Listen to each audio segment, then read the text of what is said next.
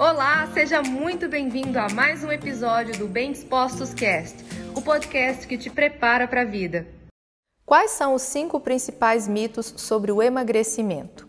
Ah, gente, aqui eu separei os cinco principais, ao meu ver, nesses mais de 12 anos de consultório, eu já vi muitas coisas entrarem como assunto pauta do momento e caírem no gosto das pessoas e depois saírem de moda ou ainda continuar repercutindo. E como nutrição dá pano para manga, eu separei aqui os cinco que eu já vi que causam mais polêmica. O primeiro deles, jejum. As pessoas têm uma porção de crenças relacionadas ao jejum e aí acreditam, um dos mitos principais, que para emagrecer a pessoa tem que fazer jejum. E não tem que fazer jejum. O jejum ele é uma das estratégias possíveis para emagrecimento e essa não é a única função dele. Então, sim, esse é um dos mitos que eu vejo que está rodando na boca do povo e é um dos mitos mais atuais, inclusive. Segundo mito, que a pessoa para ela emagrecer ela tem que fazer low carb. Gente, a alimentação das pessoas precisa ser prescrita de uma forma individualizada. E se a gente está falando aqui de comer a alimentação, alimentos preferencialmente naturais, dificilmente você vai atingir uma grande quantidade de carboidratos. A questão é, a dieta ocidental ela é muito cheia de alimentos industrializados, então tem muito pão, muito bolo, muito biscoito, muito snack. Tem é, sobremesas que, por mais que elas sejam pequenas, tem uma densidade calórica muito grande de açúcar, gordura, farinha. Então, não é que a pessoa precisa comer alimentos dentro de um contexto com o nome low carb. Uma pessoa que se alimenta com uma alimentação prioritariamente com comida de verdade, que são frutas, verduras e legumes, pelo menos 400 gramas por dia desses três, no total, tá, gente? Não é 400 de cada uma, não. Pessoas que se alimentam com pelo menos 400 gramas de vegetais por dia, Lídia, é 400 para todo mundo? Não. Isso aqui é uma orientação, uma informação generalizada. Para um homem super alto com uma massa corporal muito maior, óbvio que não vai ser só isso. Da mesma maneira que dependendo do objetivo da pessoa, se for de emagrecimento, não vai ser só isso. Então, além de não ser possível comer facilmente uma grande quantidade de carboidratos com comida de verdade, não é apenas com low carb que uma pessoa vai emagrecer e durante os últimos anos, nem é a mais atual. Rodou muito isso aí de que tem que fazer low carb se quiser emagrecer. Você precisa escolher a comida o mais natural possível. Se você quiser ter um corpo saudável, se você quiser ter performance, longevidade, energia, então não é apenas a estratégia low carb. E comida de verdade naturalmente já tem carboidratos em uma quantidade muito menor do que a dieta padrão ocidental, cheinha de industrializados. Outro é que, que comida é, saudável é cara, pouco prática e tem um, um sabor ruim. Isso também não é verdade.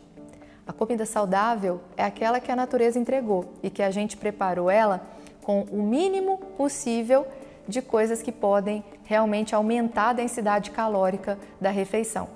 E aí, a comida saudável ela não precisa custar caro, você pode comer aquilo que está na safra. A comida saudável ela não precisa custar caro porque você vai além de comer o que está na safra, não vai sair comendo coisas em um volume absurdo.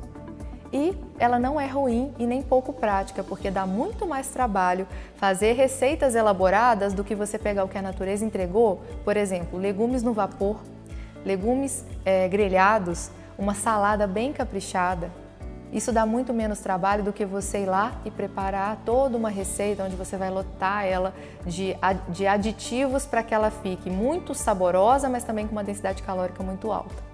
Isso não é verdade. É possível comer bem, de forma prática e de uma forma muito barata e gostosa. Eu posso provar. Lá na minha clínica, na Psiconutrire, lá em Ubá, eu criei uma escola de culinária saudável aonde os meus alunos aprendiam na prática todas as receitas que eu ensinava lá. Elas eram saudáveis, elas eram saborosas, elas eram práticas e elas eram baratas. Era a regra. Só entrava a receita que coubesse dentro dessas quatro regras, porque assim eu matava a objeção que as pessoas tinham contra a comida saudável. Então isso é um mito. Mas é um mito que se tornou uma crença no senso comum, tá? É, eu preciso cortar glúten e lactose se eu quiser emagrecer. Isso também não é verdade.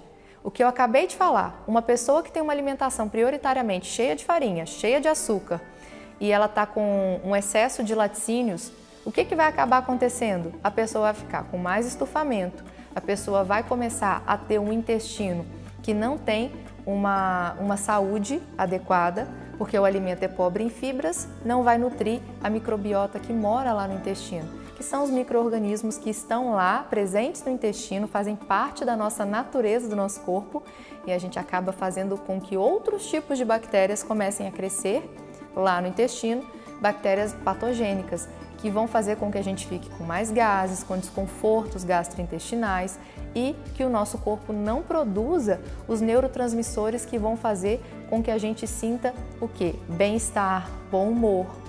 E aí vai ficar com maior ansiedade e vai acabar descontando na comida. Então, não é que o glúten e a lactose eles fazem mal para a saúde. Se a pessoa não tem alergia ou intolerância, o que faz mal é a pessoa se exceder na quantidade. E vem cá, a dieta ocidental as pessoas querem passar o quê? O dia inteiro no pão, o dia inteiro com massa, o dia inteiro com açúcar presente nas refeições, com um monte de aditivos, com molho de todas as formas industrializado. E aí é um fato que não é glúten e lactose, e sim essa exposição excessiva a alimentos industrializados que acaba atrapalhando o emagrecimento. É fácil comer em volume calórico é, alimentos de pequeno tamanho que tenham uma quantidade grande ali na, no preparo de farinha de trigo e quase não tem fibra. Então, errar a mão com um pacote de bolacha recheada é muito fácil. Não vai te encher e você vai conseguir comer o pacote todo e só num pacote de bolacha recheada vai ter duas mil calorias, que é o que uma pessoa adulta precisaria comer em média para ela poder sobreviver todos os dias. Não, não todo mundo, mas uma média, certo? E, por fim, e não menos importante, para emagrecer tem que fechar a boca. Isso não é verdade. Se você quer emagrecer, você precisa fazer boas escolhas, colocar o seu corpo em movimento. Para emagrecer, precisa fazer escolha de alimentação mais natural possível, porque assim você vai nutrir bem o seu intestino, porque vai ter a, a microbiota do intestino recebendo todas as fibras pré e probióticas que precisam ali para a gente poder nutrir o nosso, o nosso intestino adequadamente e, consequentemente, o nosso humor vai ficar mais regulado, a ansiedade não vai ficar excessiva, você vai conseguir ter a produção do hormônio do sono, que depende de você ter serotonina, que é produzida majoritariamente no intestino em quantidades adequadas para que produza a melatonina, o hormônio do sono. Então, tudo vai se regulando a partir das escolhas alimentares. Então, se você quer emagrecer, abra a boca para os alimentos certos. Abra a boca preferencialmente para aquilo de mais natural que existe disponível para você se alimentar.